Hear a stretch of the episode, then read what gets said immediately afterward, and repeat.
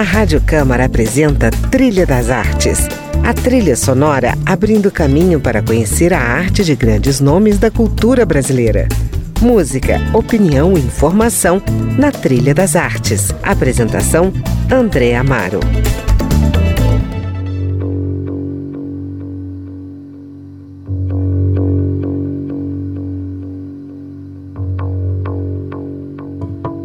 Olá, está começando mais um Trilha das Artes e hoje eu abro o programa com a trilha sonora da websérie Planetelli, composta por Alex Queiroz. E quem está comigo aqui para falar desse projeto audiovisual, que acabou de estrear no YouTube e no Instagram, é a atriz, autora e diretora teatral Felícia Johansson. Ela e sua filha Clarice Johansson, também atriz, dão vida às personagens dessa bem-humorada ficção científica que se passa num cenário apocalíptico de um planeta habitado só por mulheres. Bem-vinda, Felícia.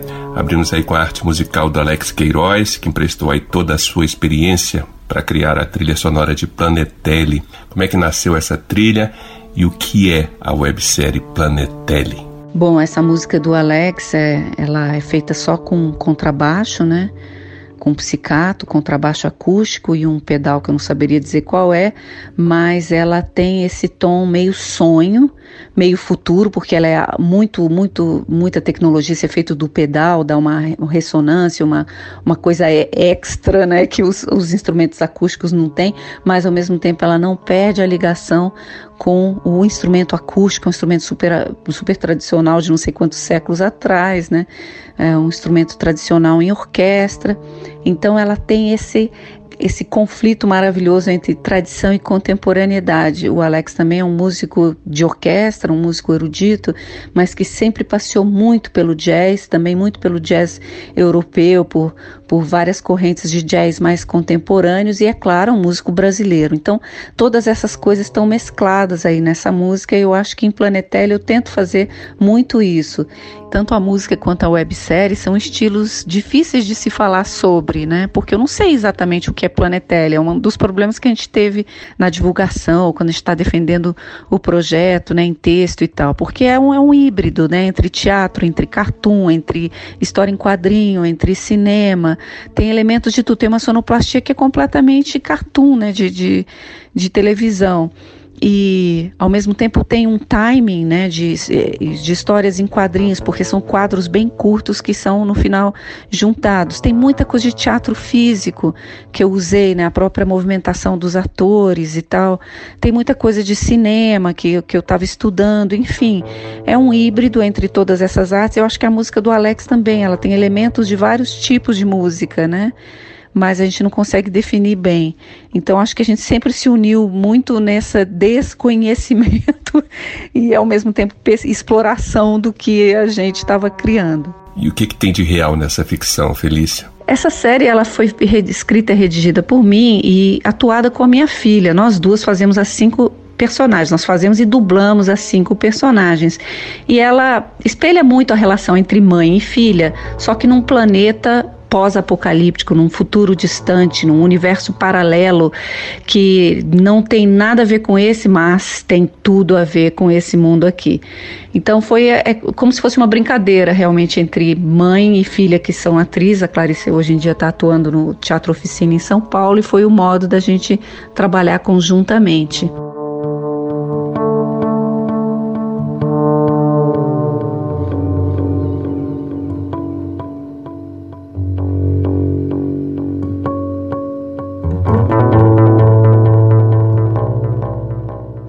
Você é professora de interpretação teatral na UNB, na Universidade de Brasília, e ali você coordena um projeto de extensão chamado Teatro de Mentira. Quais são as bases da pesquisa do Teatro de Mentira, Felícia? Então, hoje em dia, Teatro de Mentira é o nome do meu projeto de extensão no Departamento de Artes Cênicas da Universidade de Brasília, porque ele, de certa forma, reúne todas essas reflexões e explorações é, de um território entre teatro e audiovisual, entre, tine, entre teatro e, e, e cinema, entre teatro e novas tecnologias digitais. E esse nome veio de uma peça também, que era a história de uma atriz que não conseguia se livrar da, da, da própria personagem, da própria voz, dos próprios gestos. É, quando eu fiz essa peça, Uh, foi um dos meus primeiros solos e eu, eu, eu, eu, sempre tive muita reverência ao teatro, sempre amei profundamente teatro, é a minha vida, mas ao mesmo tempo sempre tive uma postura muito irreverente também com relação ao teatro. Sempre tive um lado comediante que olhava pelo teatro às vezes de um modo meio enviesado e, e eu queria colocar isso em cena desconstruir um pouco né, a, a verdade teatral, a, a, a, sacralidade do espaço teatral. E sempre gostei muito da, do, do entretenimento, né, dos, do, das comédias, as coisas que passavam na televisão, é, né, as novas experiências em televisão. Eu lembro que eu fui muito influenciada por TV Pirata na época, é, essas coisas todas que, que tinham uma, uma proposta mais experimental com relação à televisão também. Então, para mim, esse nome é importante por reunir uma série de coisas que eu penso e faço é, sob o mesmo guarda-chuva. E é isso, é esse diálogo entre teatro e, e, e, novas tecnologias digitais e outras formas de narrativa audiovisual. Entendi. Uma das peças de grande êxito que você produziu no âmbito acadêmico foi a comédia musical A Porca Faz Anos. Eu queria que você falasse dessa peça e também dessa opção pela comédia musical como gênero ou uma proposta estética na formação de atores? Bom, A Porca Faz Anos foi uma peça maravilhosa que eu adoro lembrar e é fácil conferir tudo que eu estou falando aqui, que não é rasgação de. Se vocês colocarem os esquetes, é só clicar A Porca Faz Anos e todo mundo pode se divertir, rir bastante com os esquetes dessa peça, criada em 2010. Foi, ela é fruto de um projeto de diplomação, ela começou na disciplina do professor Marcos Mota, e depois é, é, eu, eu, trabalhei com eles na montagem, né? Mas é importante dizer o nome porque eles realmente são responsáveis pela dramaturgia e pelas músicas. Todos colaboraram muito com as letras das músicas, os jingles. Uh, sendo que o Fábio Miranda foi o, o diretor musical, né? Além de ator, juntamente com Camila Guerra. Fernando Carvalho, Mariana Mendes, Laura Diniz, Karine Ribeiro e muita gente também na, nas, na banda de na Pig Band, como a gente chamava, e o elenco de apoio, nem vou dizer nomes porque são muitos, mas a gente juntou gente do Teatro de Mentira, gente de grupos musicais de Brasília, enfim, foi um acontecimento delicioso e a, a, única dificuldade que eu tive foi filtrar tanto material bom que aparecia, tanta música boa que acontecia. E eles estudaram muito, realmente, estudaram muito o, o, o sonho de Dom Bosco, a, o projeto arquitetônico de Brasília, Artus Bulcão, Niemeyer. E também é, fizeram uma pesquisa enorme nos escândalos de Brasília, no lado negativo, pelo qual a cidade, infelizmente, também é conhecida, né? E, então uh, foi uma crítica, uma sátira feroz, um mix de teatro de revista e burlesco para falar de um sonho que muitas vezes acabou virando pesadelo por causa dessa patifaria, por causa dessa canalice. Então a peça ela começava com esse sonho e ela ia desandando numa comédia hilária, muito divertida, com todos os personagens defendendo suas plataformas, até que no final eles é uma verdadeira catábase, né? Eles vão aos infernos mesmo, começam a se bater e depois no final também a gente tenta abrir uma janela, né, para uma, eu não gosto de final feliz, mas eu gosto de apontar pelo menos para uma transformação da nossa perspectiva, né, perspectiva do espectador e das personagens.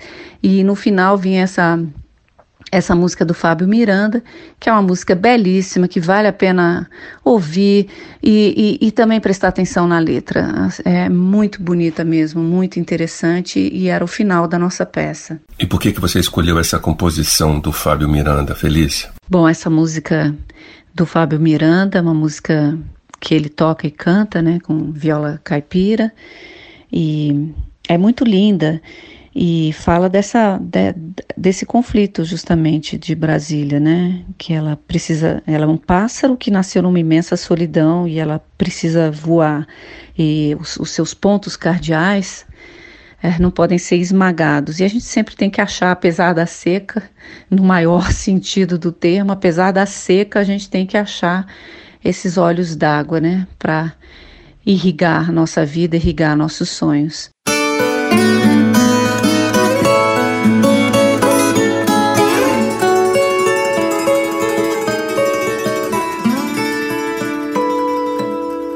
Certo dia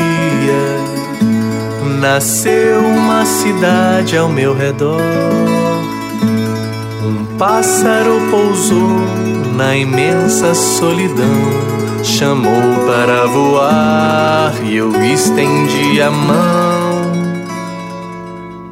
do céu.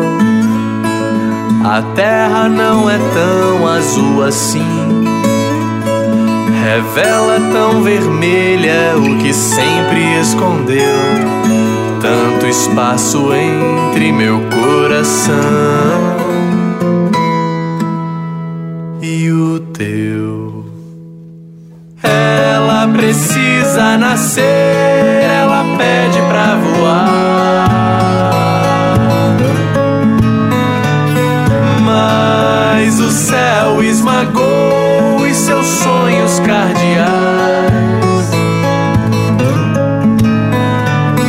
Suas asas de luz planejadas para pousar. No verde que amarelou e escondeu seus olhos da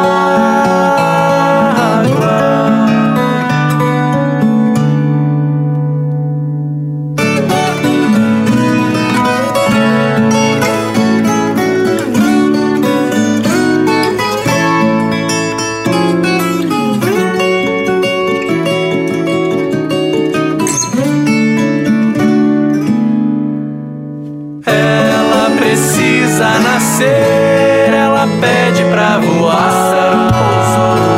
Na imensa solidão, mas o céu esmagou os seus sonhos cardeais. Eu estendi a mão, suas asas de luz planejadas pra pousar tão vermelha.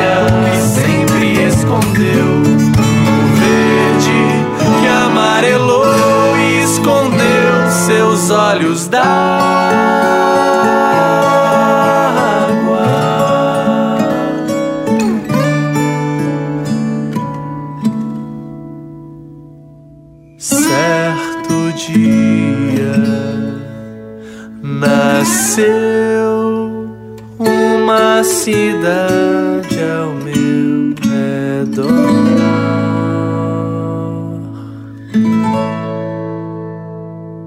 Ouvimos aí de Fábio Miranda, Brasília, canção que nos traz a atriz, diretora e professora Felícia Johansson, a minha convidada de hoje, aqui no Trilha das Artes. Felícia, como é que tem sido a atuação dos professores de artes cênicas da UNB nesse momento em que as aulas presenciais foram praticamente ou totalmente afetadas pela pandemia. Então, não está sendo fácil né, nesse tempo de pandemia. O departamento de teatro, um, um departamento acostumado a, a, trabalhar em grupo, presencialmente, muito fisicamente, a gente começa e acaba as aulas quase sempre com círculos.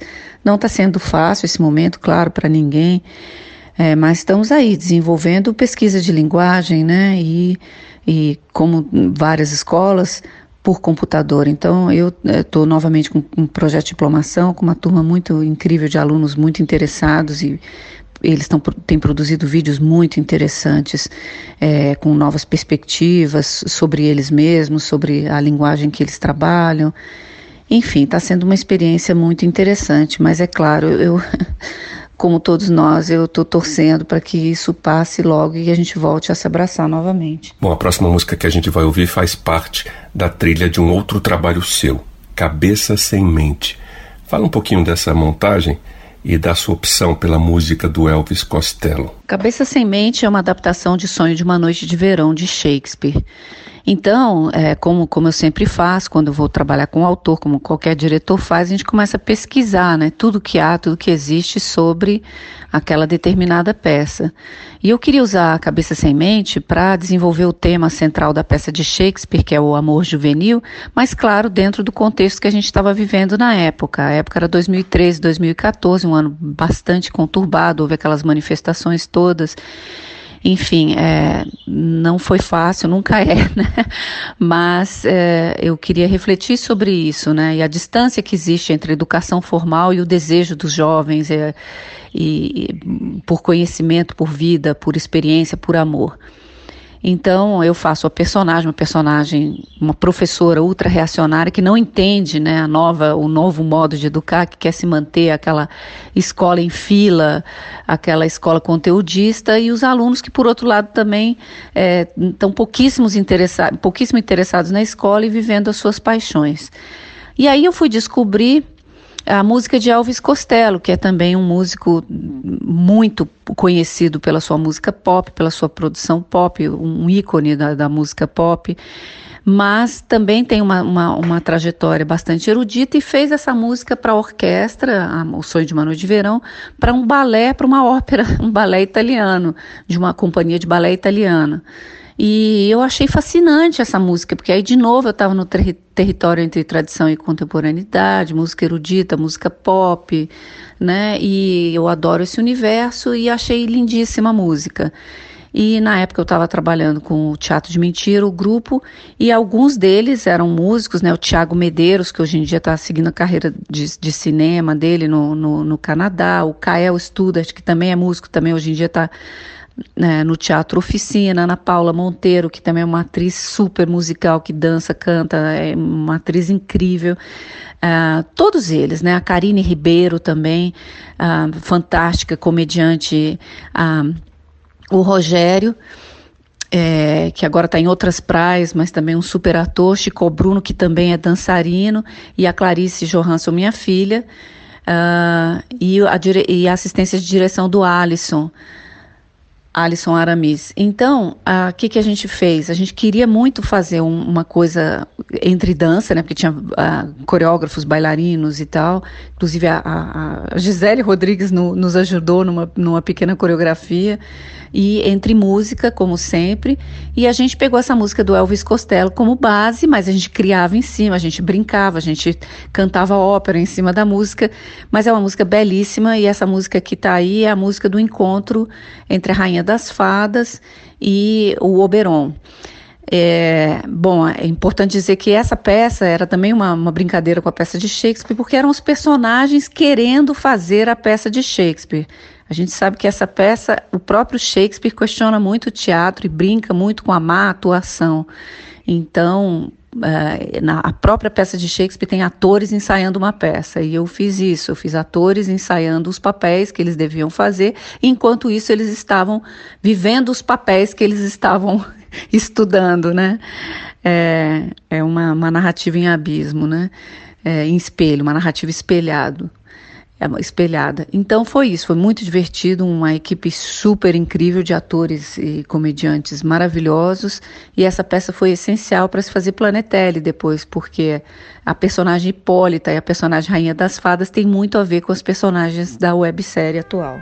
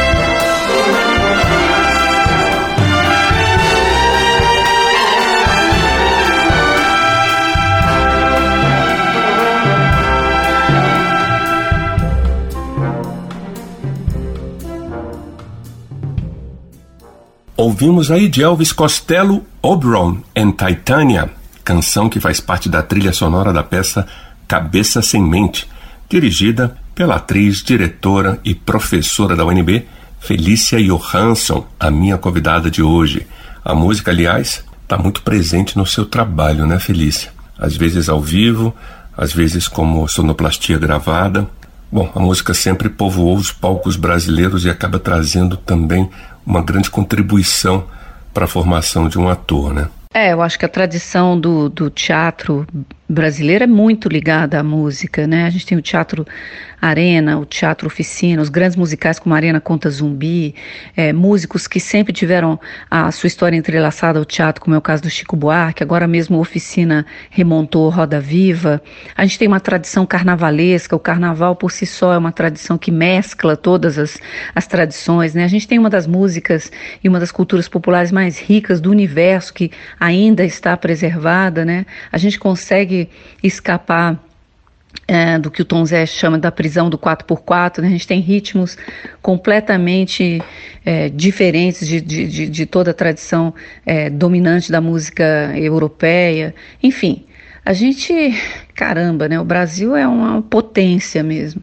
Então acho uma pena a gente deixar. E outra, que o teatro sempre foi musical, né? O teatro de Shakespeare era musical, o teatro grego sempre foi musical. Então, apenas durante um pequeno período da, na história do teatro as coisas foram separadas, mas a, a, a essência do teatro é, é muito musical. Tem toda a tradição dos musicais americanos que eu prezo muito, acho um barato e tal, mas sempre vejo como algo muito importado, né? Aqueles personagens no Brooklyn ou no Harlem ou New York, sei lá o quê. E a gente tem toda uma tradição brasileira de, de musicais que é muito forte, muito potente e pode contribuir de outras maneiras para o cenário teatral mundial. Enfim, é, então acho, acho sempre que o, ator, o ator tem que ter uma formação musical. Agora, lamento a gente não ter essa tradição nas escolas, porque o, o povo brasileiro é incrivelmente musical, mas a, a, a, tradição da educação musical na escola ainda é uma realidade longe da gente, como é também o teatro, ainda está muito longe da escola. Então eu acho assim que todo mundo tem que fazer teatro e música e artes plásticas, não para ser necessariamente ator ou músico ou isso aquilo, mas por todas as qualidades e as possibilidades que a música, o teatro e a dança dão, podem trazer para os jovens principalmente, né? Então, é, não preciso ficar falando isso, é o óbvio do óbvio do óbvio. Há milhões de experiências no mundo todo que, se você tem um, um bairro com problemas sérios de desigualdade social e tal, um dos fatores que pode ajudar é a criação de centros culturais, é colocar grupos de dança em escolas, é colocar atividades ligadas à arte no, no, no contraturno. Enfim, é provado e comprovado que isso é, é, é, é uma salvação. E, no entanto, o Brasil insiste ainda em não apostar nisso, em ter uma educação conteudista, vazia, às vezes, né? Então, enfim. Eu lamento a gente não ter mais formação musical. Lamento eu não ter mais formação musical, mas graças aos céus eu sempre estou cercada de atores que têm. Então, me sinto uma privilegiada por isso, mas que a gente podia jogar um bolão é, melhor nessa área, com certeza. E a peça Decadenta? Que você montou em 2016. Fala um pouquinho dela. Então, Decadenta foi uma experiência que reflete tudo isso que a gente estava conversando. Foi mais uma turma gigante, com uma vontade enorme de fazer musical, com algumas pessoas que tocavam e a gente comprou o desafio. É, Medro Pesquita trouxe o livro Historinhas. Ah, se inspirou nesse livro para fazer o roteiro da peça é, e vários outros, a turma toda, não posso dizer nomes porque é um elenco enorme, mas assim, Bruna Martini também, que é comediante, musicista e tal, ela adaptou muitas letras da Rita Lee para o contexto da peça. É, Metro também compô, compôs bastante. Enfim, muita gente compôs bastante, cantou. Pode estar sendo injusta, mas é muita gente realmente para lembrar. Mas o Pablo Magalhães é, acabou dirigindo tudo, porque era a figura que, que mais tinha conhecimento musical, e ele acabou dirigindo musicalmente a peça.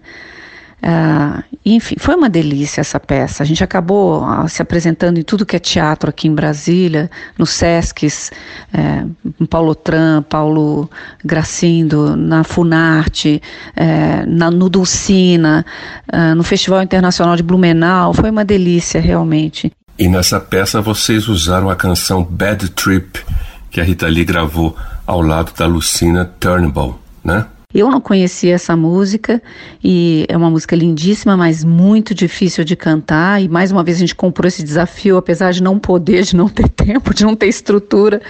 E, é, e era, um, era uma a cena final exigia muito porque tinha um número na lira, né?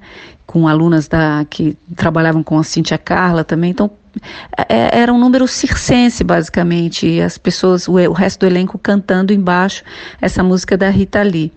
Nunca deu certo, sempre a gente cantou incrivelmente desafinado, mas dava certo não dando, que é uma coisa engraçada em comédia, porque a peça era uma um, era sobre uma personagem que não dava certo, que era sempre barrada na porta dos bailes, na porta dos festivais, na porta da, das festas, ela não era reconhecida porque não tinha sucesso.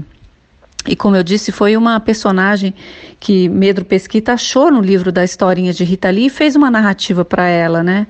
E, e, e, o elenco todo contribuiu com ideias e, enfim, e músicas, mas esse final era muito inusitado, porque dava tudo errado e uma música belíssima que a gente cantava muito desafinado, mas restava o lirismo da Rita Lee, a irreverência, junto com o sarcasmo, e isso ficou muito interessante. Foi um prazer realmente fazer essa peça com essa galera galera incrível.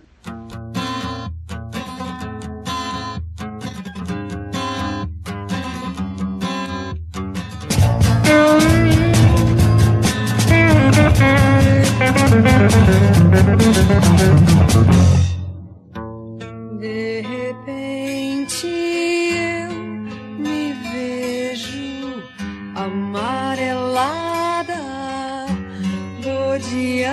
rodeada sem ninguém. Nessas horas aparece a preguiça, a vontade de sumir de vez. Que medo, que grilo bad trip.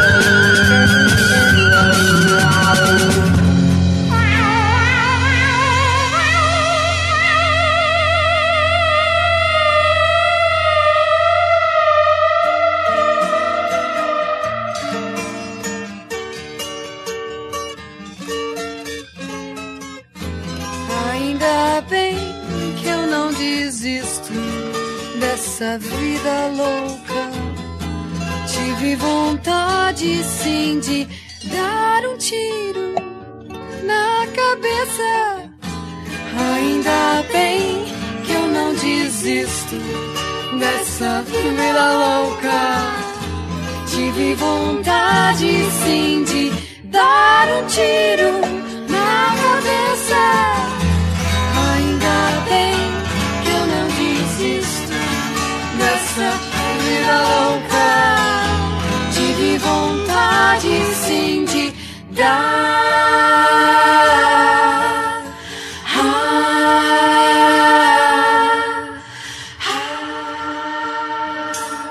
Ouvimos aí Rita Lee e Lucina Turnbull em Bad Trip, finalizando o nosso Trilha das Artes de hoje. Felícia, muito obrigado pela sua participação aqui no Trilha das Artes. Vida longa a sua arte e vida longa também a websérie Planetelli, que tem na produção você, a Clarice, a Naira Carneiro.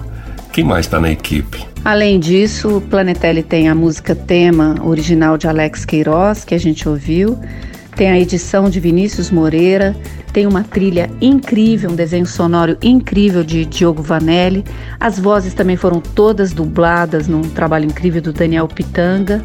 Enfim, é uma equipe enorme, supervisão de arte da Eliana Carneiro, é, várias outras contribuições de artistas da cidade. É um projeto do FAC, também com apoio do Departamento de Artes Cênicas da Universidade de Brasília e da Faculdade AMB Morumbi. E você pode seguir o primeiro e o segundo episódio, eles já estão no ar no YouTube. É só digitar planetelli.série, né, seguir o nosso canal, se inscrever no nosso canal. E tem também o Instagram com planetelli.série, que tem todas as informações do universo Planetelli.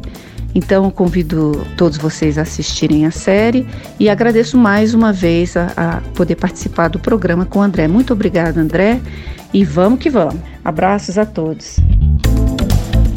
A Rádio Câmara apresentou Trilha das Artes.